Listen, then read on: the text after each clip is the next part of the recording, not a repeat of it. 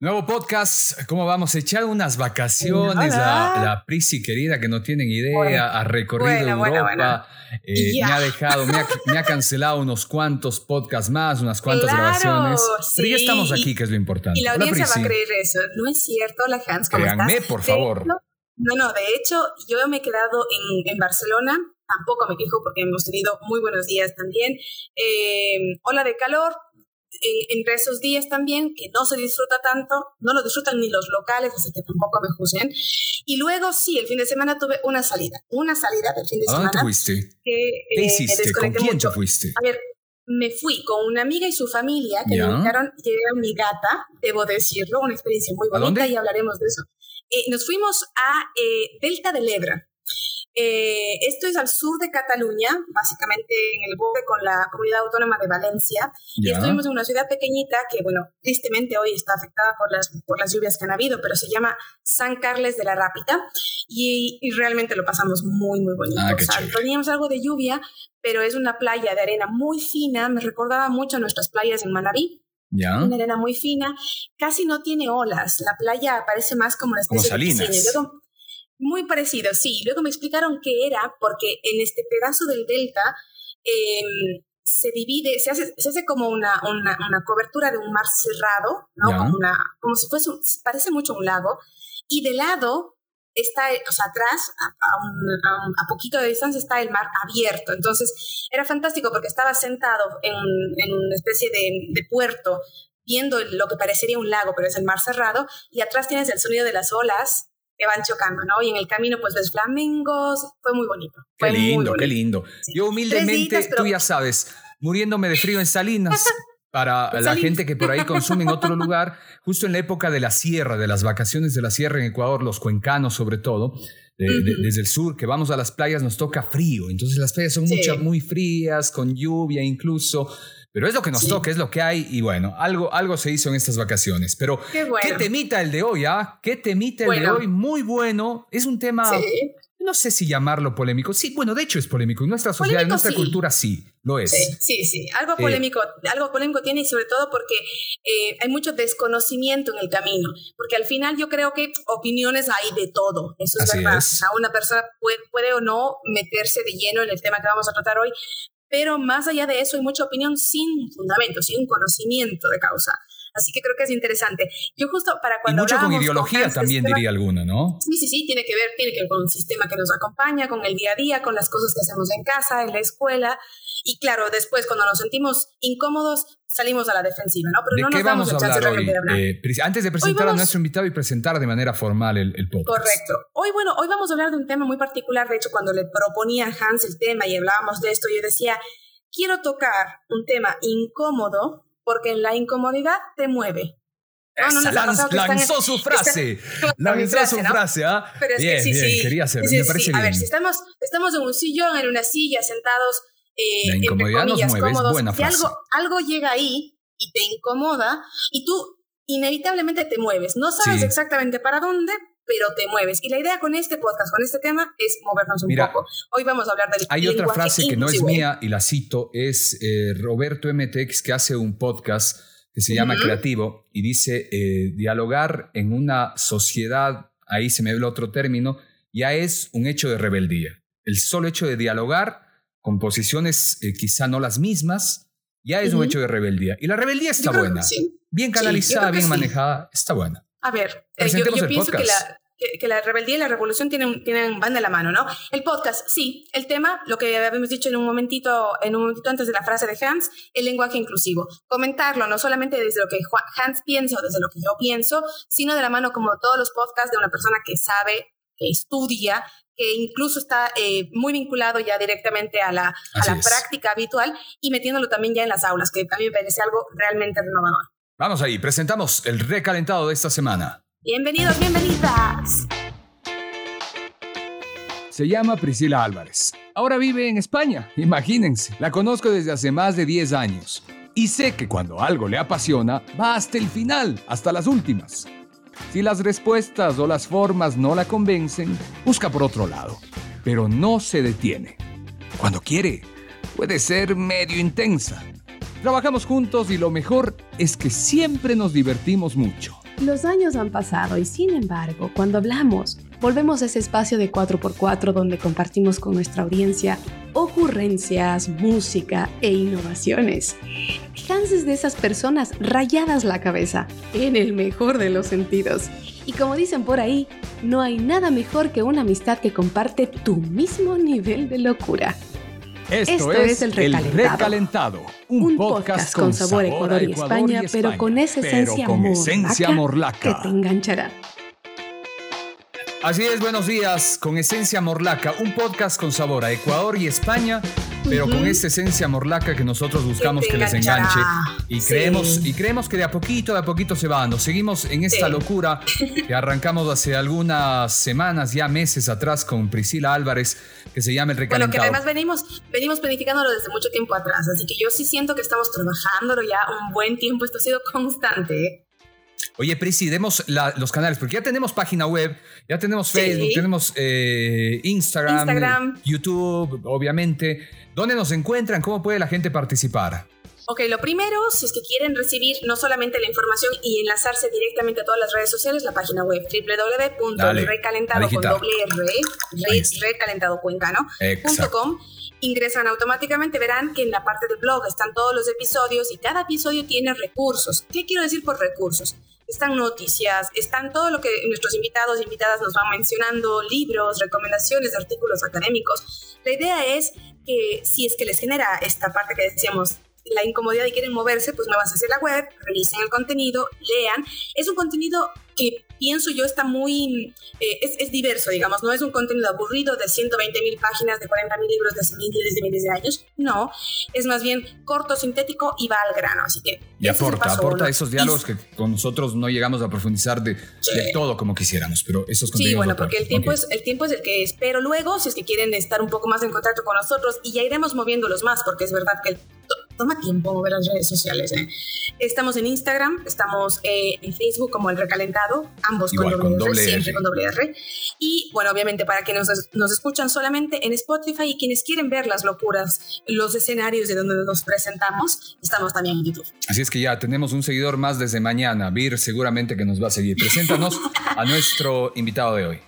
Bueno, yo otra vez tuvimos ya la presencia de una, de una hermosa compañera nuestra que, que hicieron un clic inmediato con Hans y hoy nos va a pasar algo muy similar con Víctor Blanco. Nos acompaña desde Barcelona, aunque él es de Galicia, ya me dirá si me equivoco ahí porque suelo meter la pata.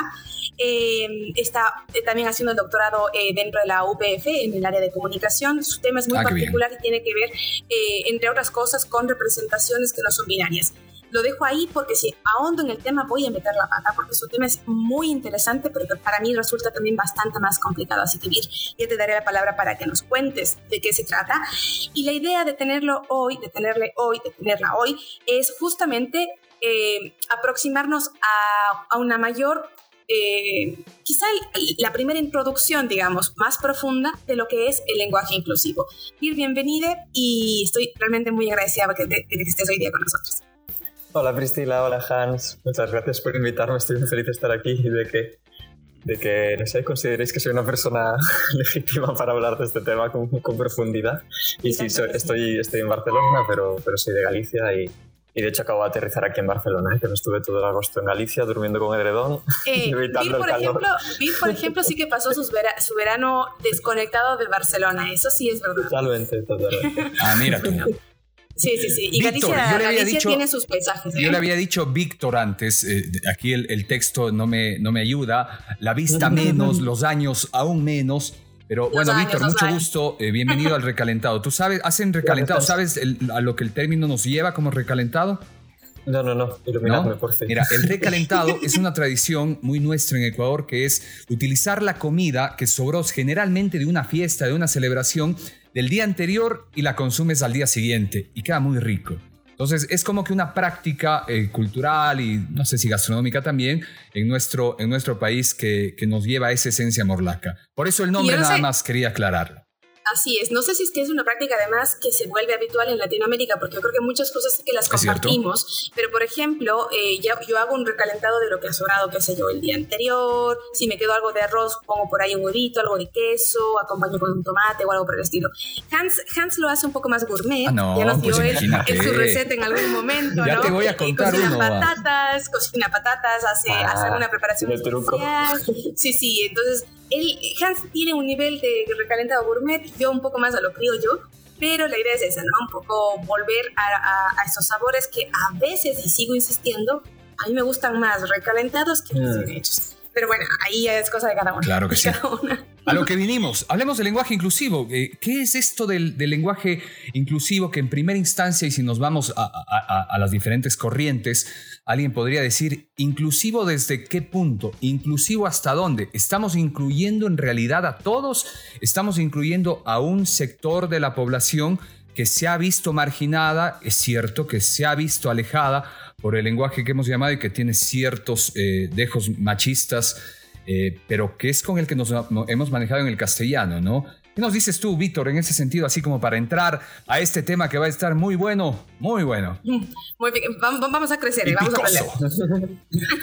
Bueno, yo creo que para empezar, como lenguaje inclusivo quiere decir como dar cuenta de que, de que el lenguaje en- en- es, es un espejo de la sociedad y en la sociedad hay unas ciertas violencias, ¿no? Entonces, todos los intentos de acabar con esa violencia pasan por también acabar con ella en el lenguaje. Entonces, la idea del lenguaje inclusivo quiere decir un poco analizar nuestro lenguaje, ver a quién se está dejando fuera, y no solo desde la perspectiva del feminismo, también desde, desde otras muchas perspectivas de luchas sociales, y, y intentar pues activamente cambiar el lenguaje para, para evitar esos afueras, ¿no? Para, para intentar como que el lenguaje refleje pues, pues, pues, pues una realidad un poquillo más justa, un poco menos, menos violenta. Yo aquí, por ejemplo, quisiera preguntarte, porque algo sé, digamos, eh, en, la oportunidad que tenemos cuando estudiamos eh, fuera, quienes lo han hecho más o menos me darán la razón. Yo eh, estuve en el máster que tenemos en el Departamento de Comunicación de la UPF, que es eh, muy internacional, ¿no? Es un número, tiene un número potente de personas de todas partes del mundo, y por todas partes del mundo me refiero a todos los continentes. Y en algún momento cuando comentábamos el tema del lenguaje inclusivo, eh, yo veía que no es un caso aislado, pero sí que es un caso que eh, se aleja mucho, el, el, del castellano me refiero, a otras lenguas que sí que tienen formas más neutrales de referirte a las, diferentes personas, digamos. Y aquí es la pregunta que te tenía eh, como para, para empezar también a debatir. ¿Es el castellano este caso aislado de revisión del lenguaje inclusivo? Es decir, ¿qué idiomas estamos teniendo en consideración como para entender que se puede generar un cambio y que este cambio pasa justamente por pensar en las violencias que tú has mencionado? Sí, con respecto de el, la, la, diferencia entre el español y otras lenguas es que existen lenguas donde, donde hay formas para masculino, para femenino y otras formas que no tienen género. ¿no? Entonces, construir un lenguaje inclusivo desde, desde la inclusividad no binaria, ¿no? desde incluir géneros diferentes al masculino y al femenino, eh, pasa por utilizar esta tercera opción, ¿no? una opción que, que no marca de entrada un género. ¿Qué pasa? No solo el español, muchas lenguas, sobre todo a partir del latín, diría yo, eh, tienen tienen solo dos formas, una masculina y una femenina, ¿no? Y, y en esto pues compartimos con, con, el portugués, compartimos con el francés, compartimos con el italiano y dentro del Estado español compartimos con el catalán, compartimos con el gallego. Y, y, y aquí el problema es más grave porque con, no utilizamos una forma que ya está aceptada en esa, en esa lengua para usar un inclusivo, sino que tenemos que modificar y crear yeah. formas que no están aceptadas ¿no? hegemónicamente. ¿no? Hay que modificar explícitamente el lenguaje para, para hacerlo inclusivo. ¿no? O, no, bueno, hay muchas formas, pero una de las formas de las que se hablan implica ¿no? como, como modificar ese lenguaje a formas que no están recogidas en las gramáticas. En, en, particularmente en la institución, digamos, que dicta la norma de cómo se ha de llevar a cabo el, el idioma. En este caso, uh -huh. el castellano tiene, tiene su, su, casa, el catalán también, y entiendo que el resto de idiomas más o menos tienen la institución, digamos, que lo vuelve legal. Y creo que aquí es donde empieza a incomodar un poco, ¿no? Sobre todo Hans y no yo todas. hemos, En Inglaterra, hemos... por ejemplo, no, no, no existiría esta institución. Aquí hablamos de la RAE, eh, para ser más concretos un Pero poco, en, que son los que nos van normando, ¿no?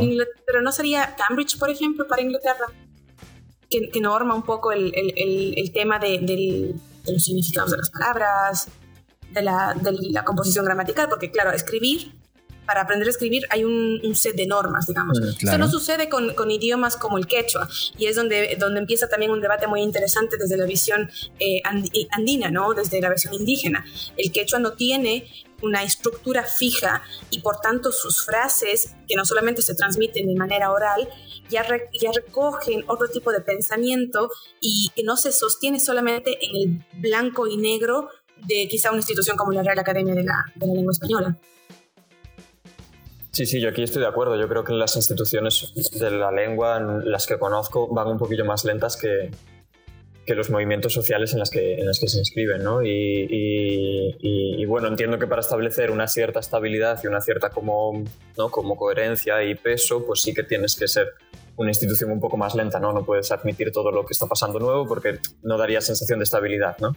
Pero a la vez mm, eso no, políticamente no, no me resulta interesante, ¿no? No me, si no eres capaz de, de, como de responder ¿no? a cambios que están sucediendo para construir sociedades más justas desde tu institución, pues, pues políticamente no, a mí no me resulta interesante y, creo que posibilidades de construir un lenguaje que no tenga en cuenta la institución es, es, es, es una trayectoria súper interesante y súper estimulante realmente. ¿Ustedes están de acuerdo con estas instituciones que van normándonos? A ver, el lenguaje al, al, final de cuentas lo vamos haciendo todos en el día a día y es por eso que estas instituciones van incluyendo términos, modismos inclusive que, que luego ya los adoptamos, en nuestro caso, al, al, al castellano. Eh, ¿Creen que eh, esa, ese lenguaje, en este caso de tantos años, lengua de Cervantes y más, ¿acaso esos millones de personas la estamos hablando mal? ¿O sea, estamos equivocados los millones de personas que no adoptan, por ejemplo, el tema de la E? Y con eso yo creo además que no necesariamente solo el adoptar el E y otros, y otros términos u otras, no sé si modismos, calificarlo así, no quiere decir que no estemos utilizando un lenguaje inclusivo.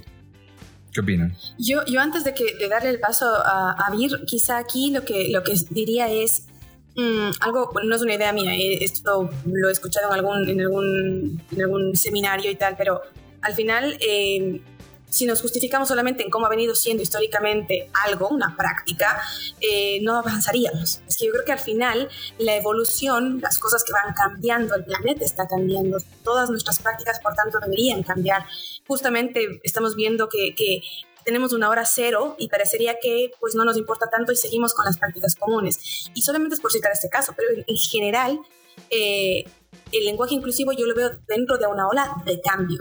Porque claro, hace mucho tiempo, solamente por ponerles el, caso, las representaciones en la televisión, ¿no? La televisión eran las que eran, ¿no? Los cuerpos hegemónicos, perfectos, blancos, altísimas, divinas, Barbies y los chicos y tal. Y claro, esto va cambiando. Y es lo que incomoda justamente, lo que, lo que la gente se pregunta, porque cada vez hay más representaciones, por citar el caso, homosexuales.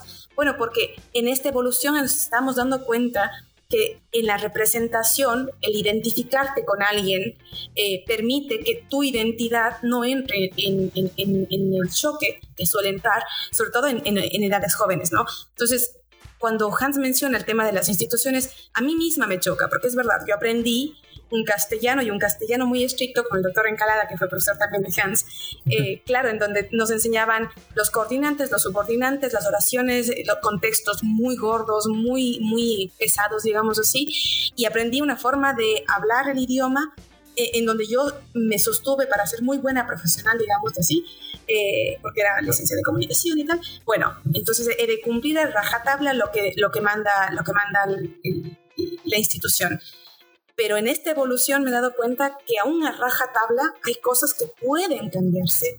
Y la pregunta es que si, ese cambio realmente va en contra de alguien. Y no, a, mi modo de ver parecería que los cambios más bien abren la oportunidad de que haya más inclusión y no se está realmente manteniendo esta exclusión constante que sí se ha mantenido anteriormente. Pir, no sé qué opinas tú. Sí, retomando un poco lo que dices y la pregunta de Hans sobre em, son las instituciones las que establecen lo que es hablar bien y la que es hablar mal, ¿no? o sea, la, RAE define lo que es hablar bien y todo lo que se escapa de allí, ¿no? Si hablas con, con lenguaje inclusivo, si hablas de, barrio, si hablas con jerga del pueblo romaní, si hablas, ¿no? Como es, tu castellano no está bien, ¿no? Entonces, no, no, no creo que el lenguaje eh, inclusivo sea como una especie de inquisición a ver quién habla bien y quién habla mal. O sea, esa, esa inquisición, y bueno, inquisición es una palabra muy fuerte, pero, pero esa, esa institución ya existe y es la RAE, ¿no? Y precisamente la RAE determina que usar la E es, está mal, ¿no? Y lo han intentado como poner un montón de veces, pero la RAE sigue negándose. Bueno, tenemos se da la situación de que la RAE además es una institución bastante conservadora políticamente, ideológicamente, ¿no? dentro, dentro del Estado español entonces, em, sí, yo creo que todos los intentos de lenguaje inclusivo no solo tienen que caminar, como dice Priscila, ¿no? a incluir, sino también en esa inclusión, también a eliminar estas dinámicas de determinar qué es hablar bien y qué es hablar mal, ¿no? porque puedes no usar la E y y, trabajar la inclusividad, ¿no? Puedes usar otra forma y trabajar la inclusividad también, puedes equivocarte y, corregirte, pero no, no, no, o sea, un, lenguaje inclusivo que camina hacia estas formas como punitivistas, ¿no? Un poco como, como de, del Estado del Derecho, ¿no? Como un poco de jueces de lo que está bien y lo que está mal. Yo creo que, que también entramos en unas dinámicas que, el lenguaje inclusivo debería, intentar Oye, eh, Víctor, pero desde ahí eh, la lógica y de, de, estas instituciones como como la RAE sería innecesaria de alguna manera. Y si vamos a eso, les, les pongo una, una inquietud que va aún más allá. Al final, es cierto, el lenguaje lo seguimos haciendo, en, arranque en el modo coloquial. Buscamos la necesidad de comunicar y, y hasta así aparecieron algunos términos, ¿no? Lo, lo fuimos definiendo de a poco y luego esos términos fueron acuñados por la RAE y así se fue formando el, lenguaje. Pero si es que el papel de las instituciones al final de cuentas no cobra una relevancia ahí para normar, para establecer estas normas, podríamos decirte que también la gramática y la ortografía pasaría a un segundo plano y quizá ya la forma de comunicación también se vería afectada. Sí, yo en este caso, no sé, optaría por una opinión radical, pero entiendo que igual no es coherente tampoco. Quiero decir, no, no puedo decidir yo sobre, en, modo individual sobre el destino de la RAE, ¿no? es algo que es, colectivo y, no sé, como, para, para mí es, mm, realmente en este momento representa una institución que, que, no representa ni, ni, mi forma de hablar ni la forma de la que quiero hablar, ¿no? Ni, y, y, no sé, a lo mejor sí que hay una institución, una posible RAE del futuro que, esté más atenta a estos cambios, ¿no? Que, pueda cuestionárselo. Mm. Claro, yo justamente en relación a esto encontré hace, hace pocos días hubo una, una dinámica de, de pregunta-respuesta que la RAE lo hace a través de redes sociales y la pregunta de un usuario fue ¿cómo me puedo referir a una persona no binaria? Dirigido estrictamente a la RAE, ¿no? Y la RAE le responde algo que a mí me pareció muy curioso y se volvió titular en muchos medios aquí en España y decía le recomendamos que pregunte a dicha persona cómo desea ser tratada. Yo creo que esto ya empieza a abrir, claro, se quita un poco la responsabilidad de institucionalizar justamente esta inclusividad, pero al mismo tiempo empieza a darnos pistas de cómo podemos nosotros y nosotras, si queremos realmente practicar eh, la inclusividad, eh, ¿cómo podemos hacer? Porque no, no perdemos nada en preguntarle a la otra persona o respetar si la otra persona se presenta de una manera determinada, cómo quiere ser tratada. Es un tema de identidad. La identidad como tal tiene dos espacios, ¿no? La parte individual y la parte social. Si como individuo, eh, pues yo me reconozco de determinada manera y la sociedad me apoya, ¿qué más da una institución? Quiero decir, no estoy pidiendo que todo el mundo empiece a, a hablar o a escribir papers académicos con la E. Por mm. ahora no pero sí que en el momento en el que yo estoy dirigiéndome a alguien o alguien se dirige a mí, esa identidad se respete. Yo creo que ahí podríamos hacer un ejercicio, porque luego en tema de lenguaje inclusivo, que Hans bien lo apuntaba, vamos más allá del tema de, la, de incluir la E, porque creo que incluso empieza a ser un, tema que a mí me molesta, pero es un tema de, mofa, esto de todo es y no sé qué, ¿no? Que, realmente parecería que, que, no entienden nada. La idea no es utilizar la E en todo, pero por ejemplo, para referirte al estudiante, eh, podrías hacerlo como estudiante, sino como estudiantado. Y vas generando una suerte de prácticas en donde ves que hay una neutralidad como tal. Y por qué no quizá pensarlo desde la parte profesional también, porque Hans es comunicador y justo conversábamos con él. Eh, yo creo que profesionalmente necesitamos sacudirnos y entender que sí que hay jerarquías de poder y de intereses en el mundo que nos rodea y cuando tratamos de desentrañarlas, es posible que seamos más capaces de identificar justamente cómo evitar excluir indirectamente a un conglomerado social determinado. Oye, Pris y, Y Víctor, a ver, pero ahí volvamos al tema. Tú la ortografía, ¿la respetas? ¿La usas? ¿La gramática aplicas? ¿Utilizas? Porque vuelvo allá, o sea, tal vez también podría pasar a un segundo plano y decir, no me siento identificado, eh, no, no va con, con lo mío y, y, quizá me esté excluyendo, así es que la hago a un lado. Si esa ortografía y esa gramática excluye a alguien, pues, pues no, no la uso, la intento cambiar. O sea, de entrada la ¿Y, y actualmente lo haces así o no? Pues por ejemplo, en mi escritura mm, diaria utilizo la E como para las cosas que, bueno, y que me dejan publicar en algunos sitios, porque también tenemos que trabajar y que es que no, y como, como, bueno, somos profesionales y tenemos que publicar y tenemos que tal. Y cuando nos dejan usar la E, pues la uso, cuando no, pues intento usar todos y todas, o, formas que están un poquillo más como, ¿no? como asimiladas o que menos cuestionadas. Pero, pero o sea, un poco lo que decía Priscila, no, no existe una verdad absoluta, ¿no? Que no podamos cambiar si alguien nos pide que la cambiemos, ¿no? O si un movimiento social nos pide que la cambiemos. Y, y aquí está lo que a mí me sorprende un montón con el lenguaje inclusivo, que en verdad yo lo veo como, como algo feliz y algo alegre. No lo veo como un reto, no lo veo como, como algo como un checo, como, no, sé cómo decirlo, no lo veo como algo que violente, lo veo como, como algo alegre y algo feliz y algo que me gusta como, como estar viviendo, ¿no? Y algo que me gusta estar como, pues que alguien me diga que por qué no lo dices así, entonces yo intenté incorporarlo, que alguien, ¿no? Como, como, bueno, como un, crecimiento personal, no no, o sea, cuando se dan estos debates del lenguaje inclusivo y lo que decía Priscila también, de la gente como poniéndose, es que todes, es que todis, como burlándose, ¿no? Yo digo, es que no, no, entendéis lo que está significando para mí y para las personas que tengo a mi alrededor que, que lo intentamos usar, ¿no? Es como, es como una alegría, es como un, una felicidad, un, como pertenecer a, a, algo que está intentando que las cosas sean mejores. No, no tiene como ninguna maldad, ninguna perversidad detrás. Es, solo como personas intentando que, el lenguaje sea menos violento ¿no? y que sea mejor, mejor en el sentido de, más justo. Sí, yo creo que en este sentido, por ejemplo, un poco de la mano de lo que decía Hans, a mí, y aquí hago una confesión muy personal, ¿no? Yo creo que tengo una versión de Priscila cuando estaba en Cuenca y una versión de Priscila que estando acá y, de hecho que, es parte de la evolución, desde ¿no? y tal. Yo, yo, pienso que sí, ¿eh? eh claro, yo vengo, eh, cuando salía de Ecuador, salía de un gobierno determinado y lo pongo así porque es el primer gobierno que utilizaba el todos, todas, compañeras, compañeros y tal. Y a mí me molestaba. Cuando yo estaba en Ecuador me molestaba yo decía, no hace falta, ¿no? Porque yo escucho ese argumento ahora, no hace falta. Si ya dices todos, pues ya incluyes a todas. Eh, y yo decía, pero en realidad no, porque cuando hay mayoría de mujeres todavía sigues diciendo todos, no, dices todas y ya les incluyes a los hombres. Entonces cuando llegué acá, eh, el todas no incomodaba tanto a los hombres y yo preguntaba por qué, me dice, porque somos personas, ¿no? En femenino. Entonces no me, incomoda, digo, ah, va, entonces es un poco de cómo vas entendiendo también el lenguaje, ¿no? Si yo te digo mm. todo, si yo digo todas en Ecuador, habrán personas que digan, eh, eh, estamos hombres también, digan todos también. Entonces era como un poco un debate.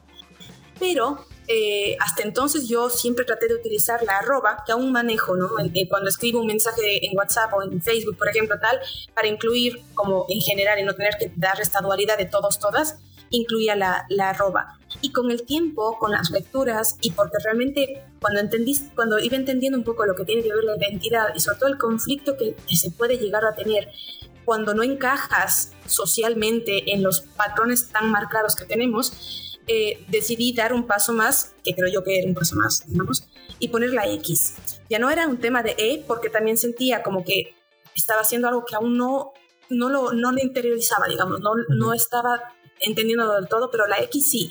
Y claro, cuando yo pongo con una X, todo el mundo lo entiende. Todo el mundo lo entiende. Yo hasta ahora, en los mensajes que he enviado por WhatsApp, por, por lo que fuera, nadie me ha dicho, oye, ¿y eso qué significa? O está mal escrito todo el mundo lo entiende. Y si a todo el mundo lo entiende, al menos en el mundo, digámoslo así, eh, ese pequeño esfuerzo que, como Vir dice, ¿no? No es, no es como una intención de molestar a nadie, ni de fastidiar a nadie, ni con mala onda.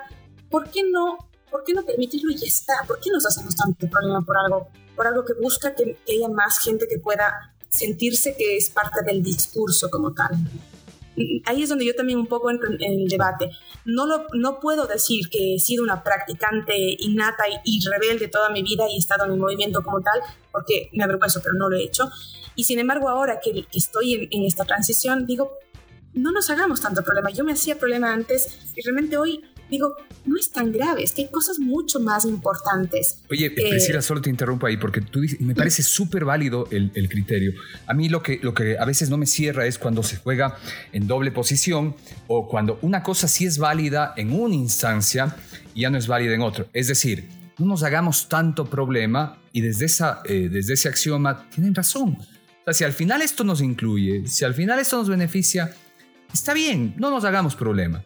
Pero también hay muchas cosas que sobre todo eh, son consideradas por un, sector más patriarcal, quizá más machista, extremas también. Y les dicen, oigan, o ustedes, o, alguien de que, que, apela al tema este del, del feminismo puede decir, oigan, les pueden decir a ustedes, no se hagan problema, el mismo hecho de que les digan todos, o sea, no se hagan problema. Lo que pasa, bueno, no sé aquí qué, qué, qué opina, pero yo, por ejemplo, sí, en ese sentido, eh, creo que hay una diferencia. Porque lo, explico ahora, y no es que no me parezca que sea diferente, quiero decir, no, no es que me quiera hacer problema, sino que hay una, hay una, una práctica constante, es la que no evoluciona, digamos, que ha marginalizado, eso sí que ha sido por una intención de, de, oprimir muchas veces, no solamente a la mujer, sino a grupos minoritarios racializados. Correcto. Entonces, si se mantiene, y yo no me hago problema por el todos, eso sí que es violento. Eso sí que es violento. No es violento que tú digas todos, todas, todes, porque eh, no estás yendo en contra de uno de estos tres. No sé si me hago entender. Porque, ¿qué quiero decir con esto? Eh, en algún momento con Hans conversábamos, en Ecuador se han dado algunos casos de polémica de, preguntas, por ejemplo, ¿no? De preguntas que, una, una, misma pregunta está hecha para un hombre y para una mujer. ¿Y por qué para un hombre nadie dice nada y para una mujer todo el mundo salta, ¿no? Y yo conversaba con esto con una persona de las que me acompaña en este proceso de crecimiento. La pregunta como tal es la siguiente, ya, y con esto ya quienes nos escuchan en Ecuador sabrán a quién me refiero del ejemplo, pero no, el tema era eh, si, si, te gusta cocinar y el tema de lavar los platos, ¿no? Pero cuando yo hablaba con esta amiga, yo le decía, eh, a mí me choca, a mí me choca, pero claro, luego sale el ejemplo de que esta misma frase, esta misma pregunta había sido hecha por un hombre. Y yo digo, no es lo mismo, y me salta todo el mundo. ¿Cómo que no es lo mismo? Es lo mismo, y da, y digo, no. Y aquí las dos nos dimos cuenta que hay una cosa que se llama sesgo. En inglés es bias. Mm. ¿Qué quiere decir esto? Tú tienes históricamente que el cuidado y la cocina están generalmente asociados casi en el 100% del mundo a la mujer. Este, es decir, que el cuidado es feminizado, es femenino, y la cocina es femenina. Esto quiere decir que una pregunta de cocina indirectamente, aunque tu intención sea la igualdad al 100%, tiene un sesgo de género. Si tú quieres hacer una pregunta, por ejemplo, que no tenga sexo de género para romper la entrevista y simplemente cambiar el ánimo y lo que fuera, pregunta el color favorito. Y aún así, te diré, ah.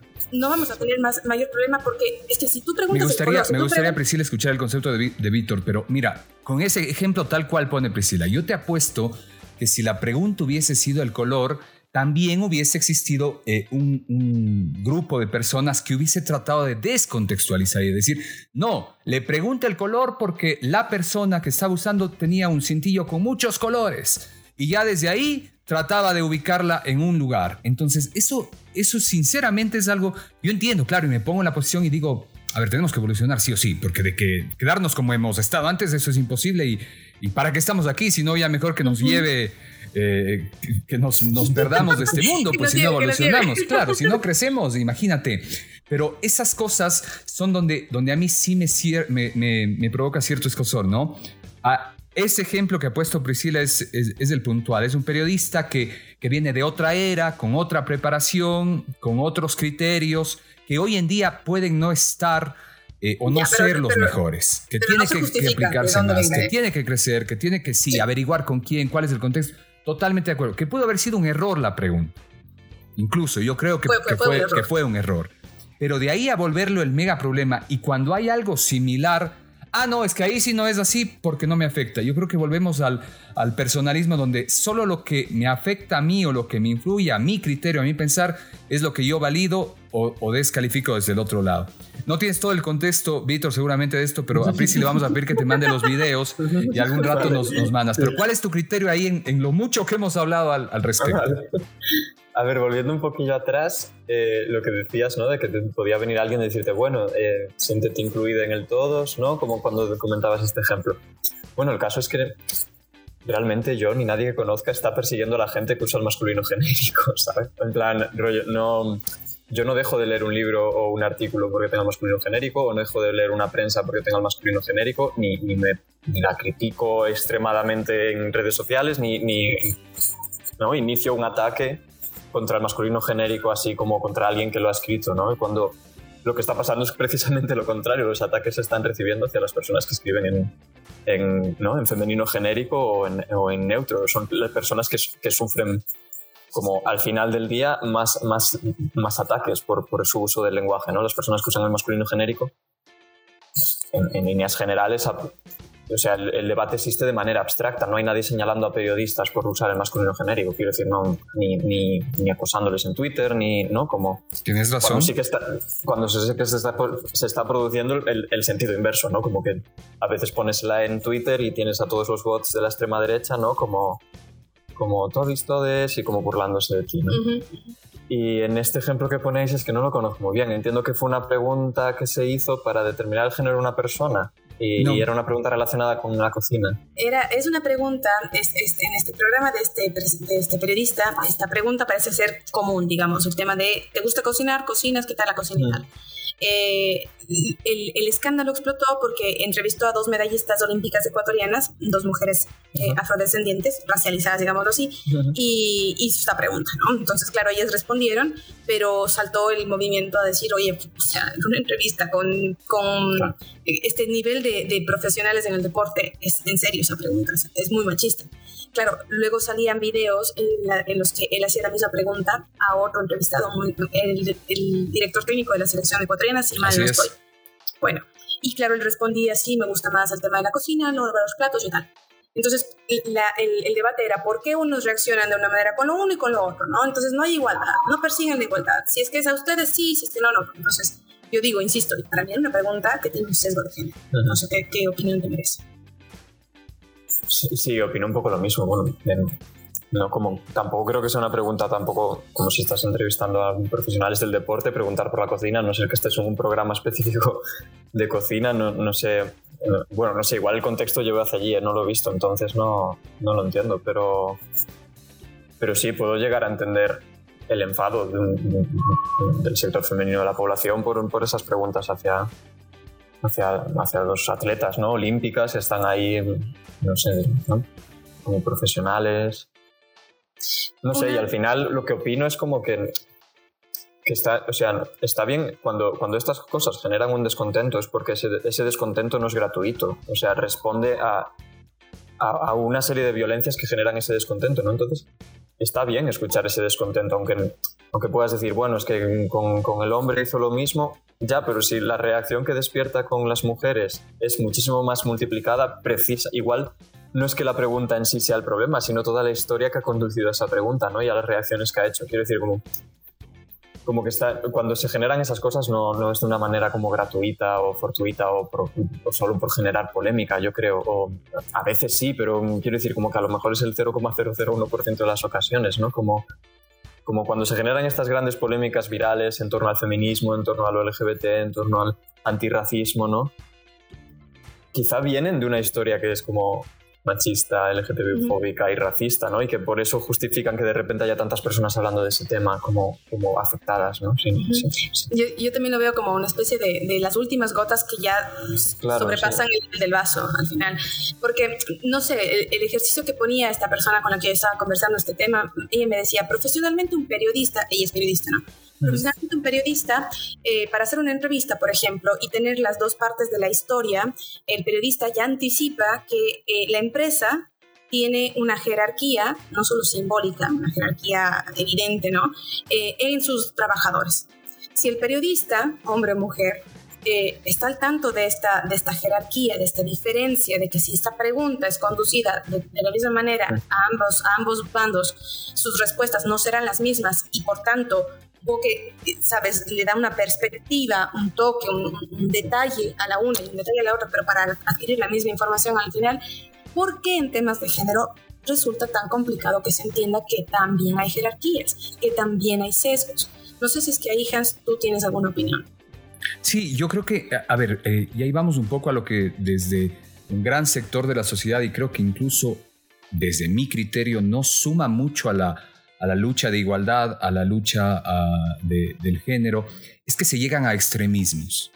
Porque, a ver, tienes toda la razón, tiene un contexto y es, y es un programa de entrevistas eh, políticas. Eh, en teoría debería ser, que no lo es, de un periodismo a profundidad, porque no creo que sea un periodismo a profundidad, ese programa como tal, y muy pocos, de hecho, en, nuestro país lo, lo son. Pero eh, sí llegamos al, al punto donde tratamos de eh, irnos hacia el límite. Y sé que hasta como estrategia puede ser y es necesario. Los grandes cambios se los hace a través de procesos que han sido, han tenido ciertos eh, roces eh, sociales y que han marcado ese malestar para que la gente se dé cuenta. Y es necesario, quizás es necesario, pero yo digo, ¿por qué también no ponerse desde el otro lado y no venga mucha gente que está apoyando? Y ahí lo que me han dicho, sí, pero es que al final no están apoyando en realidad. Al final lo que quieren es no sentirse incómodos, que, que vamos a lo que decía Priscila. Pero bueno, que están apoyando a que yo creo que debemos evolucionar. Yo tengo una hija, tengo un hijo y cada uno seguirá el, rumbo que le parezca ya en su, en su adultez, en su, en su juventud. Y yo espero que ellos tengan las mejores condiciones y que no sean discriminados por ninguna de sus decisiones que tomen, por cómo se sientan un poco, por cómo se perciban ellos. Pero al final de cuentas, entonces, si es que más bien ponemos un camino de todo al negativo y, al ataque, porque aquí lo que se vio también es como que un ataque, o sea, que pudo haber sido un error y que él pudo reconocerlo, no sé si lo hizo al finalmente, como un error de un mal ejercicio periodístico, si es que es el caso, pero fue como que a la hoguera bárbara. Y coincidió con otro, otro capítulo aquí, al menos en Ecuador, que eso sí ya no tiene defensa, creería yo. Ese es, ese es otro tema. Entonces, como que agrandó el. agrandó el, agrandó el, el, asunto, pero como que se vuelve a un extremismo que quizá mucha gente que busca y que quiere cambiar, que creo que es necesario, dice, no, no me cierra, porque al final lo que, lo que llegas es al, al mismo modo, a la fuerza. O sea, a querer que cambies a la fuerza. Hay mucha gente que quizá ya solo por esas posiciones extremas se cierra y dice, no, y le dice no al lenguaje inclusivo y le, le, dice no a ciertas taras mentales que tenemos, a cambiarlas por ese mismo hecho. Hasta psicológicamente se lo podría explicar de alguna manera. Entonces es como que, oye, hay un grupo de la sociedad que quizá quiere un diálogo más abierto donde hayan posiciones contrarias perfectas, pero no al, al punto de que lo que tú dices es lo peor del mundo y no puedes por poco existir, porque es a lo otro, a lo que quizás se ha hecho con eh, una parte de la sociedad a la que también se le ha tratado de ocultar, o, de atacar. Sí, a ver, yo por ejemplo, eh, y con este tema también estábamos justo con, Hans, ¿cómo, ¿cómo, lo vamos a tratar? Porque sí es verdad que yo también pienso que algunas veces eh, reacciones muy viscerales, de lado y lado, eh, muchas veces más de un lado que del otro, lo que pasa es que lo otro es más mediático, se lo toma como, como cápsulas de ejemplos para continuar reforzando la idea de que ven, ven, son extremistas, son tal, ¿no? Y la verdad es que la gran mayoría, al menos del, del conglomerado feminista que yo conozco, hablamos así como estamos conversando contigo, ¿no? En algún momento uno, uno, de mis amigos en Cuenca me decía, ojalá poder conversar con más mujeres como tú, así tranquilas, sin que me, me quieran caer a puñetes. Y yo digo, la gran mayoría somos así, hombre. Pero tú crees entonces que eh, ese, eh, eh, ese arquetipo que se ha creado acerca de, del feminismo no fue creado por el accionar, por los pasos que se ha dado, por el cómo, y más bien ha, sido el mismo machismo que los ha puesto así como que, ah, el feminismo es exagerado, ¿tú crees? ¿Es, tu criterio? Bueno, depende, es que ahí, por ejemplo, hay, un, hay, un, hay un tema interesante que la gran mayoría desconocemos, y, me incluyo porque en algunos medios yo sí que los puedo identificar, pero hay medios, hay tantos medios de comunicación ahora mismo que tú no sabes qué perspectiva tienen o qué persiguen, qué intereses persiguen. Entonces, claro, si es que hay un medio de comunicación que saca y aplaude lo que sucedió en Ecuador con estos dos casos, el uno que no es defendible y el otro y tal, eh, y dicen, sí, es que las respuestas de estas, eh, voy a ponerlo así, que está mal, pero estas locas y, están histéricas y no sé qué. Bueno, es claramente que persigue un, un, tema de no cambiar las cosas, pero de buena, de buena mano también creo yo que la gran mayoría, y, y aquí me refiero a, a, las personas a las que yo admiro, digamos, dentro del mundo del feminismo, que ha sido nuevo para mí, eh, lo hablan así como estamos hablando tú y yo. El tema es que yo sí que, yo, yo sí que percibo que hay una suerte de, defensiva, digamos, sobre todo de, algunos, de algunos chicos, de algunos hombres, eh, de sentir como que, como que el feminismo les va a atacar. El feminismo es venganza. El feminismo busca eh, poner a la mujer sobre lo y ahí ya no me gusta. Cuando en realidad lo único que está ocasionando, que realmente pienso que es lo que realmente está pasando, y yo entiendo que ya una incomodidad, no porque es necesaria además. Sí, es que se les, va, se les van a acabar ciertos privilegios quizás sí. Pero yo creo que eso es justo también, porque resulta que, que, en carreras profesionales y tal eh, hay una, una eh, una marginación, digamos, de, grupos minoritarios, de las mujeres, de los grupos de LGBTI. No me invento yo, las cifras de los estudios están ahí. Entonces, claro, cuando tocas este, estos temas sensibles como el lenguaje inclusivo, saltas no porque, no porque realmente sientas que te van a atacar y te van a empezar a decir a ti todo, todo, todo, todo, no sino porque te van a incomodar, te van a sacar de tu zona de confort, te quitarán algunos privilegios de que ya no vas a poder salir, digamos, a decir cualquier cosa, a que hay gente que te escuche y te va a decir, hey, eso ya no, eso antes, ahora no. Y es, ahí donde encuentro que hay un choque cultural, un choque del, del momento que se está viviendo ahora mismo, sobre todo en Cuenca, que veo que es mucho más fuerte. Acá yo creo que las cosas en España están un poco ya más caminadas. Seguramente. Dejemos de hablar a Víctor. Sí, yo, también lo, o sea, no sé, como que el patriarcado lleva construyendo la imagen de la mujer loca durante muchísimos siglos, ¿no? Y, en, la mujer también entran como las personas feminizadas, las personas no binarias más, más femeninas, ¿no? Como, como, sí, como todas estas reacciones, ¿no? Como que se, se, se encuadran, como dice Priscila, en, es que demasiada pasión, es que demasiada locura, es que no, es, un marco que pertenece al patriarcado tradicional y que, sigue, como que se sigue viviendo, ¿no? Y, realmente muchas veces estas reacciones son decir, oye, eso que has dicho es misógino. Como, es que no hay otra manera de decirlo, ¿no? Si lo que has dicho es misógino, no te puedo intentar como amabilizar, bueno, lo puedo intentar amabilizar, pero al final te tengo que decir, eso que has dicho es misógino, ¿no? y y, eso genera reacciones de eso, ¿no? Como esta, esta respuesta es extremista. Mm, bueno, em, o, no, o es demasiado pasional, o es demasiado. Como, yo no lo, no lo pienso así, ¿no? Quiero decir, como cuando alguien suelta una frase que es abiertamente racista, ¿no? O, o, sutilmente racista, pues la única manera de responder es como igual decir, mira, eso que has dicho es racista, no lo vuelvas a decir, ¿no? Como y no, no son extremismos, ¿no? Aquí lo que estamos, o sea, como, como entiendo de dónde viene este descontento, porque también creo que como las formas de comunicación, quizá de las redes sociales, ¿no? O como, quizá como, sí, las formas de comunicación contemporáneas más breves o, más como clickbait o más como, como de este sentido, ¿no? De la nueva comunicación suenan más agresivas o se pueden leer de maneras más agresivas, ¿no? Como se pueden ver como, como enfrentamientos, pero pero al final, al final del día, ¿no? Cuando alguien dice algo que está mal, hay que decirle que está mal, ¿no? Como si no, si no, no se va a solucionar el problema. Y, sí que opino igual que Priscila, creo que muchas veces esta sensación de que existe una agresividad brutal la generan las personas a las que se le responde, no las personas a las que hablan, en, el sentido de una persona que señala que un comentario ha sido misógino o, o homófobo o transfobo no está generando violencia, está intentando erradicarla. Y son las personas que reciben esos comentarios, ¿no? O, como que, leen esos comentarios las que piensan que ahí se está generando una violencia, ¿no? O las que reaccionan diciendo que eso que ha generado es violencia cuando, cuando el objetivo primero de esas, de esas, palabras o de esas, esas respuestas es, erradicarla, ¿no?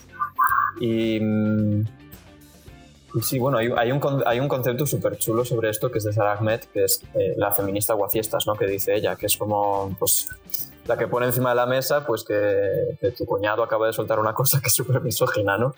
Y, que fastidia la cena de la Navidad. Pero, pero, en pero ella lo que dice es como si, es, que, es que permanecer impasibles ante un comentario así, ¿no?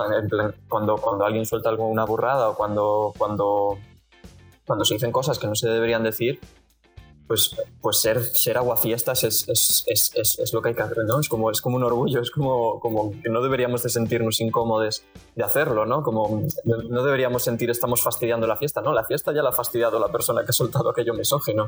Tú quieres arreglar la fiesta, quieres que esa persona pues se retracte y seguir, en plan, ¿no? Como, no sé, yo, yo creo que como que cuando se dicen que se generan estos extremismos, pues para mí la violencia en estos extremismos se ha generado en el momento en que un acto genera violencia, ¿no? Entre un, acto es homófobo, en el momento en que un acto es misógino, en el momento en que un acto es transfobo, eh, bueno, y todos, todos, todos, todos los problemas ¿no? de opresión en los que vivimos. En ese momento se ha generado un extremismo de violencia, ¿no?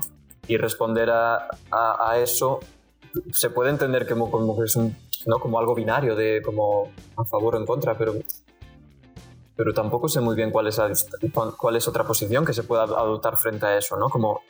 el, callar. Sí, el callar. O sea, y el callar o, o, si estás en contra, estás en contra, no puedes estar en un punto intermedio, ¿no? Como... Y es, y es complejo, es que lo que mencionas, Vir, eh, a mí me, me ha resultado súper, súper eh, retador, digamos, y alguna vez compartí, me acuerdo, un meme que decía, eh, eh, estaba como una persona mordiéndose la lengua, ¿no? Y decía, no lo digas, no lo digas, no lo digas, no lo digas. Y al final decía, eso es machista. Y la cantidad de, de, amigas que me escribieron y me decían, es, es, es, que me pasa una y otra vez, una y otra vez, porque por un lado lo que les he dicho es verdad, yo no quiero ser el aguafiestas, no me, no me gusta que, que la otra persona se sienta atacada, pero al mismo tiempo cada vez que dejas pasar ¿no? el momento, yo creo que más de uno de nosotros y de nosotras se habrá vuelto a casa diciendo, uy, es que yo pude haberle dicho esto y era, era, era el momento, tenía que haberlo dicho porque fue injusto, porque fue racista, porque fue sexista o lo que fuera.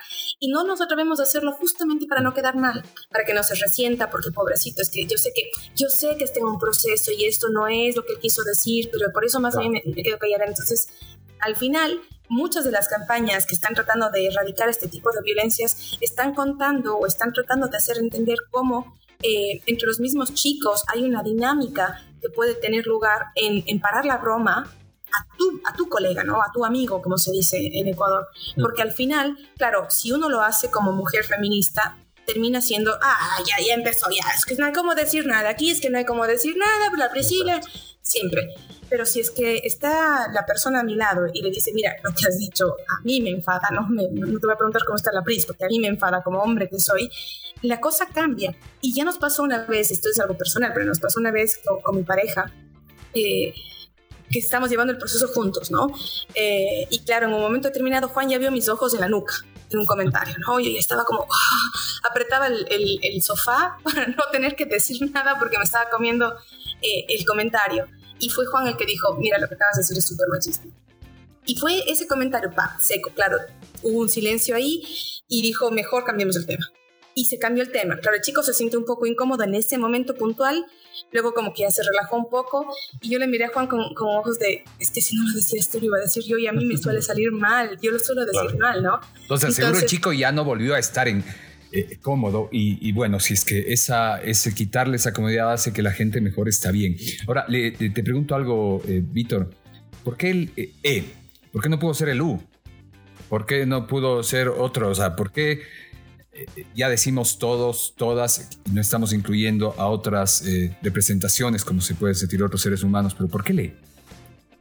Porque ya existen palabras ¿no? en español como estudiantes, si no le pones los o las, que si lo suenas, si la dices estudiantes, ya, ya en, ese sentido recoge. Si no pones el artículo delante, ¿no? Ya, ya es mujeres y hombres. Entonces ya, ya es una forma mm, bastante como ¿no? que ya está, en todas las formas en las que se está introduciendo es distinto, es raro, es diferente, pero ya existen como un buen número de palabras en el lenguaje español que incluyen ese E de manera como neutra, ¿no? que puede significar eh, cualquiera, cualquiera de los géneros. Y, y, bueno, depende un poco, en catalán la E en plural es femenino. aquí, bueno, ahora no se me ocurre ninguna palabra, pero se pronuncia como una A. Todos. Sí. Mm. En plan, todos y todas. y todos. Y entonces lo que hacen es construir la, el, el, neutro lo construyen en I y dicen totis, para decir todes. Y, y, bueno, al final cada lengua mm, busca un poco lo que, ¿no? Como las formas que, que, más son, que son más sencillas fonéticamente quizá, o para, también para la escritura, lo que decía antes Priscila de la arroba y de la X, se estaban usando mucho, pero tenían el problema de la fonética, ¿no? de, cómo las lees, y tenían el problema de que para personas que necesitan aparatos de ayuda a la escucha, esos aparatos no las pueden leer, o sea, no, no las leen. Entonces, pues, pues la E sí que es, es, sencilla, está medio aceptada en, algunas palabras, ¿no? Como que es más orgánico pasar a la E. Y, bueno, que no es alguien que decidió que fuera la E. Yo supongo que esto, como, como un proceso histórico, pues fue facilitando ¿no? que la E se posicionara ahí como, como, como el neutro. ¿Y, le ven, creen que llegue, vaya a llegar a posicionarse y a ubicarse eh, comúnmente? Es decir, que lleguemos a un punto no sé, veo, a ver, alguien que se sienta como diciendo todos y todas, con eso se simplificaría al decir todes, como ustedes, yo la verdad no me siento cómodo, no lo hago todavía, no me veo, no me cierro a una posibilidad a futuro, pero eh, quizás es por, cómo ha sido construida mi, mente, mi, vida y todo, pero... Sí, el, eh, adelante, adelante, El, el problema con el todos y todas, ¿no? Porque ahora como que se está, instaurando como decir todas, todos y todes, ¿no? Todos, todas y todes. Y, y realmente eso, eso, no es un lenguaje inclusivo, bueno, sí que es un intento de lenguaje inclusivo, no, no quiero menospreciar a quien lo hace, pero pero el todes nace para sustituir a todos y todas, porque es una forma que incluiría la O, la A y todos los géneros que no ah, se sitúan en el Eso, yo no lo, eso no lo tenía claro, Vir, me estás enseñando algo nuevo, mira. Porque claro, aquí la, ministra de, Aquí hay un Ministerio de Igualdad ¿eh? en España, la ministra se refiere así, como todas, todos y todos. Sí, sí, sí. Ah. Sí, sí, ella y de hecho, bueno, fue, fue un hito en el lenguaje inclusivo que el cartel del orgullo pusiera todos, todas, todes, la verdad, o sea, como que no quiero desmerecerlo porque son, son, son pasos, es, ¿no? y la gente que lo está usando lo está usando con buenísima intención. Mm. Pero el, E nace ¿no? como, como, como de englobar, no de construirse como una tercera categoría, ¿no? como los hombres, las mujeres y, mm. las personas que no son hombres y mujeres, ¿no? sino como usamos un único término, todes, que ya dentro incluiría la O, la A y, todas las otras posibilidades. ¿no? El, el, término nace así, a lo mejor evoluciona a ser un tercer término que, que también puede ser interesante, no lo sé, pero aquí te pregunto también algo. Em, comparándolo con otros idiomas, yo sé, por ejemplo, que en noruego, esto como mi compañera, eh, hay algo que interrumpe el audio, Hans, tu micrófono. Se escuchaba, se escuchaba como voces. Vale, em, te decía, hablando en el, en el tema de, de, los, de otros idiomas, yo sé que el noruego Ay, se escuchó de nuevo. Sí, son mis enanos que andan por ahí. Vuelvo, vuelvo, vuelvo y pregunto comentándolo con relación a otros idiomas, yo sé que el noruego tiene eh, un pronombre que es neutral. Es decir, hay un pronombre masculino y un pronombre femenino y hay un pronombre neutral, para que no haya esta binaridad. Tú le verías al le en ese sentido con, con, esa intención, porque al final, hablando ya de pronombres o de artículos como tal para la, escritura y la gramática, eh, suprimir el, el, el, o y el a, estaríamos hablando de que otra vez dejaríamos de lado quizá este, estos, dos, estos dos grupos. No sé cómo lo ves para hacerlo más, más claro. yo aquí, eh, bueno, el O y el la no se, no se suprimiría porque se usaría para, para designar como personas que se autodenominan en masculino o en femenino, ¿no? O sea, se seguirían usando, o sea, el, el les nacería como genérico, en el sentido de para referirse a una pluralidad de la que tú no conoces, ¿no? Como que quieres hablar en, A ver, me estoy explicando fatal. Es como cuando dices les, les, estudiantes, es porque tienes una clase donde hay diferentes géneros, ¿no? Correcto. Pero puedes decir el estudiante de la derecha porque sabes que se autodesigna en masculino, ¿no? O sea, no, no eliminaría la existencia del masculino y del femenino, sino como que en términos genéricos y entonces, el pronombre en ese sentido, digamos, el artículo para referirte a una persona que no sea binaria sería el le. Sí, sí. O bueno, sí. O sea, bueno, lo que decías al principio de todo, preguntar primero cuáles son los pronombres de esa persona. Porque puede ser una persona no binaria que se identifica con pronombres masculinos o con pronombres femeninos. Entonces, de hecho, aquí, les comparto también a, la audiencia, sobre todo obviamente Hans también, pero aquí, por ejemplo, eh, para, para, las clases nos han recomendado desde, desde la unidad de igualdad que existe en la universidad que preguntemos cómo, cómo quieren nuestros estudiantes, nuestro, nuestro grupo con el que estemos trabajando, eh, que sean identificados. Entonces, creo que ahí también hay un ejercicio de el momento en el que estás en clase, ¿no es cierto?, tomando lista, los primeros días siempre te dicen cómo quieres que te llamen, Priscila o Comanda que es polémico porque piensan que Fumanda es apellido, pero no, es mi segundo nombre. Y tú decides, ¿no? Entonces, esa pregunta también podría ayudarnos a entender que, que, puedes manejarte con el estudiantado o los eh, estudiantes en general, ¿no? Para que sepas que hay diversidad en tu clase y así bueno, un poco ir trabajando con pasos cortitos, porque de nuevo, el lenguaje inclusivo, la idea no, no, creo que vaya solamente por el tema del le o de incluir la, la terminación e en todo, pero si queremos dar estos pequeños pasos por ahí, ir preguntando ya es una idea, un primer camino. Sí, sí, yo sobre esto tuve un, un, curso que hicimos de formación de, para, para profes que, que, comentaron algo súper interesante que yo nunca había pensado y que realmente es súper básico, que es como... siempre hay una primera clase, ¿no? Al principio del trimestre o del cuatrimestre, que es de introducción, donde dices como tu, tu temario, tus formas de evaluación y cómo va a ser un poco la clase, ¿no? Y se pueden decir tantas cosas para construir ahí como un espacio seguro ¿no? en esa clase. No, no, no solamente tienes que hablar de tu temario y tu forma de evaluación, puedes preguntar a las personas con qué género se identifica, cómo prefieren que se llamen, eh, cuáles son sus backgrounds, cuáles son sus conocimientos previos para hacer la clase de una manera más igualitaria, ¿no? que todo el mundo esté en la misma línea, si tienen alguna necesidad especial de aprendizaje, si, ¿no? como como, como que eso, lo dijeron en una primera clase y dije, fue es un, es, es, es un momento perfecto para, para, esto, ¿no? En plan, hola, vamos a pasar lista, eh, por favor, si alguien quiere que me refiera a ella en un género que, que no está recogido en esta lista, que, que, me lo diga y lo cambio ya desde el primer día, eh, intentaré no equivocarme, ¿no? Como, claro, claro, con las limitaciones que, uno también tiene, ¿no? claro, sí, sí, sí, sí, sí. Ahora, yo digo, digo algo, en, esta, en este proceso y en esta lucha que se la, que se la va desarrollando, eh, el tema de, del, uso de la E, ¿no creen que al final de cuentas termina siendo algo mínimo ante una lucha que tiene otras aristas mucho más grandes y donde debe, donde debe hacerse un trabajo aún, aún mayor? Y, y, enfocarse más fuerza, más conocimiento, incluso más recursos por parte de los estados hacia allá? Como, como que Hans, por ejemplo. En general, porque, o sea, yo te digo, al final de cuentas, si es que terminamos diciendo los estudiantes, ya se está usando, o estudiantes en general, y estamos englobando. Están todos, todas, y las personas incluso que no se identifican, que no son binarios, como, como se, se conocen hoy por hoy, están ahí, están dentro de. Y al final, si empezamos a, a utilizar todos, todas, todes en la comunicación que en teoría sirve para agilitar ese proceso, o el lenguaje, mejor dicho, que en teoría sirve para agilitar el proceso de comunicación, no termina siendo incluso un poco más trabado, un poco más difícil, más eh, demorado en, eso para hacer que la comunicación fluya más fácil y que los seres humanos podamos llegar a, puntos, a puntos comunes. Entonces digo, al final de cuentas, el, el todes no podría ser un tema que está bien, como ustedes dicen, y quien lo quiere utilizar, que lo utilice y que está bueno el ejercicio en las en los diferentes espacios para que la gente, la gente lo hable, pero que hay otras luchas, incluso desde el tema de género, que pueden destinarse muchos más recursos mentales y de, todo tipo para, para, llegar hacia allá, ¿no? O sea, que se respete, que se creen leyes, que, que se hagan eh, otras iniciativas de este tipo.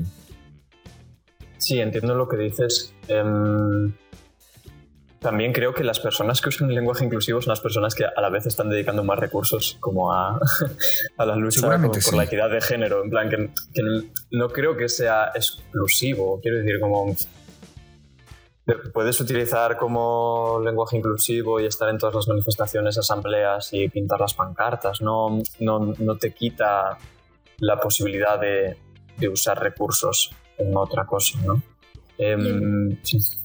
No, iba solamente a decir lo mismo, un poco, un poco esa era también mi sensación, ¿no? Y, de ahí va una pregunta también, si es que el lenguaje inclusivo tiene una relación con el feminismo o con la perspectiva de género. Me, adelanto un poco, me imagino que sí. Pero al final, eh, con respecto a la pregunta, a tu pregunta, Hans, yo creo que, que al final sí hay muchas luchas que el tema de importancia depende de a quién se lo preguntes también, ¿no? Que es más relevante, que por dónde se empieza. Pero yo no creería que el tema de, de la lucha del lenguaje inclusivo desmerece el resto de luchas. Quiero decir, no vamos a escoger una, porque los recursos hay para una y una, esto se va a votación y solamente luchamos para algo. Al final, una es como el, soporte de la otra, se interconectan, ¿no? Em, así que yo lo veo un poco por ahí.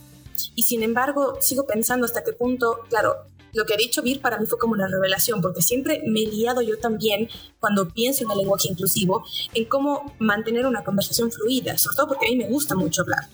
Eh, y si empiezo a meter muchas palabras por tratar de ser muy inclusiva, termino perdiendo el hilo de mi propia conversación. Me ha pasado más de una vez.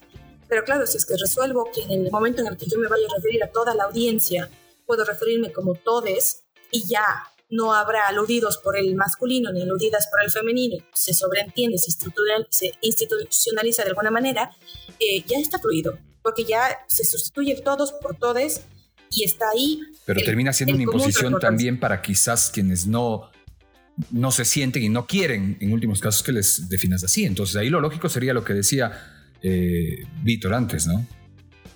Ok, de hecho decía que no estaría como correcto. Todos, todas. Es que claro, no, sería correcto. Pero es tampoco en la teoría, porque volvemos. No, hay nada en el Exacto, a eso ¿eh? voy. porque, ¿Quién define lo que es correcto y no? claro, claro. Pero, o sea, hay gente que usa todos, todas, todes.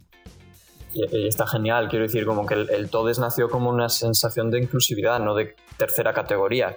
A esto me refería pero vamos, que, hay gente que le sale más fluido decir todos, todas, todes, y hay gente que le sale más fluido decir todes, hay gente que le sale más fluido decir todas, ¿no? Mm, no sé, como... Sí, a ver, yo el problema de la comunicación lo, entiendo y lo veo bastante claro. Em, yo aquí lo que pienso es que no hay un no hay nadie repartiendo un carnet de quién habla mejor lenguaje inclusivo. Y entonces, no, la RAE precisamente está repartiendo un carnet para quien no lo hable. Sí. Pero, pero no, hay, no hay nadie en los activismos repartiendo carnets de quién no habla bien, quién no habla mal. Y, y, y, y el sentido es equivocarse también está bien y, ir haciéndolo, y ir haciendo lo que te salga y, a veces no usarlo porque quieres hablar muy rápido Quiero decir que no, no, es tan, no es tan blanco y negro, ¿no? Como usarlo bien, usarlo mal. Yo lo, lo, uso en mi día a día y me equivoco en mi día a día todo el rato porque no es una forma en la que haya sido educada. Entonces... Em, sí, yo también, yo también creo que va por, por ahí. Y de hecho, ahora mismo he pensado en, en dos cosas muy puntuales. La primera es un comentario y la segunda es una pregunta. El comentario, por ejemplo, eh, la programación, digamos, en la televisión, vamos a algo práctico, la televisión, ¿verdad? Hay un programa que es y vamos, Y vamos cerrando ya por el, tema tiempo, Sí, sí, sí.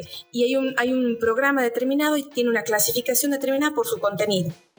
Todos los programas, o al menos los programas que quisieran ser un poco más inclusivos o para evitarse este tipo de problemas en su ejercicio de aprender porque habrán errores, eh, podrían hacer lo que hacemos, bueno, lo que menos hago yo en mis clases, que es presentarme y anteponer mi intención de ser inclusiva, aunque en el ejercicio no lo haga. ¿Qué quiero decir? Cuando yo tengo clases aquí, y esto fue una enseñanza de también en unidad de igualdad, lo primero que hago es, Priscila Álvarez, hago esto, hago este otro. Eh, durante la sesión voy a tratar de manejar un lenguaje inclusivo y si no lo hago, pido disculpas por adelantado, porque yo sé que en mi, en mi aula tengo mucha variedad de personas y, y pues inevitablemente puede que no me refiera a alguna ley en algún momento. Si eso en la práctica del periodismo, de los programas de televisión, de radio, lo que fuera, se hace, no creo que nos quitaría nada. Lo dejo ahí.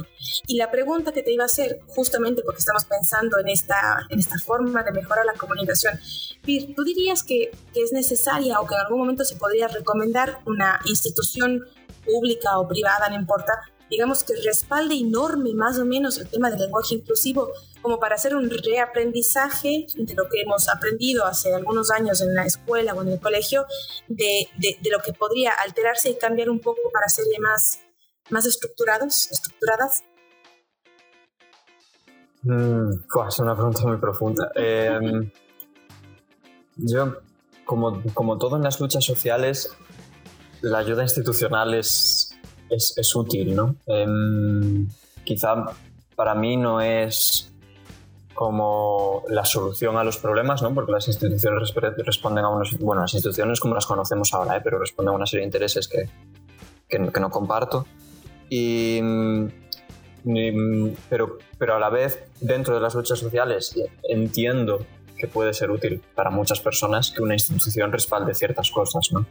Em, no sé, aquí en el Estado español recientemente publicaron la ley trans, ¿no? Aprobaron la ley trans, es una ley que que ha sido súper criticada porque falta un montón de cosas. La institución no las va a incluir, pero a la vez esta ley ha permitido que muchas personas ¿no? puedan, producir, puedan empezar procesos de transición, de cambio legal de nombre, etc. ¿no? Y eso no, es esta, esta paradoja, quiero decir, como las instituciones nos ayudan y a la vez no nos ayudan, ¿no? Y creo que con el lenguaje inclusivo para, podría pasar lo mismo. Yo creo que en última instancia el lenguaje inclusivo pertenece a la calle ¿no? Como, como todos los lenguajes no, no, oficiales, ¿no? Como todo lo que escapa de la RAE, como, como el lenguaje del barrio, como el lenguaje de, de las comunidades que no están reconocidas pues, dentro del Estado español, ¿no? Como pertenece a la calle y es la calle la que, la que lo mueve, la que lo, lo incita, la que, ¿no? Como la que lo va a seguir transformando y en el momento en que institucionalicen eso, probablemente la calle seguirá como cambiándolo, ¿no? Y, haciendo cosas que, puedes, que pueden ser súper interesantes y que, estaría bien como también estar atentos y seguirlas, intentar, ¿no? Como, como, como adquirirlas, ¿no? Es un proceso que, que, yo creo que no va a parar en ningún momento porque, porque por fortuna siempre estamos buscando la manera de ser mejores, ¿no?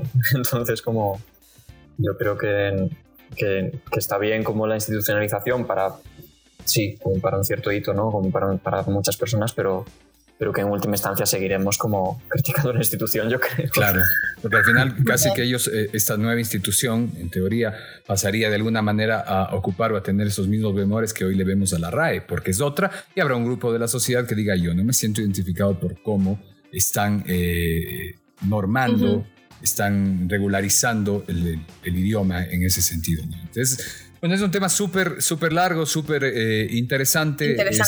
Es, importante conocer y estar abiertos a eso, a conocer esos criterios que seguramente nos puedan cambiar los que nosotros tenemos y que han estado errados o que sencillamente merezcan ser analizados nuevamente. Repensados. Cerrando el, podcast de esta semana, quedó mucho, mucho por hablar, pero, pero bueno, así mismo es, así mismo es esto. Víctor, un placer conocerte y éxitos, ¿ah?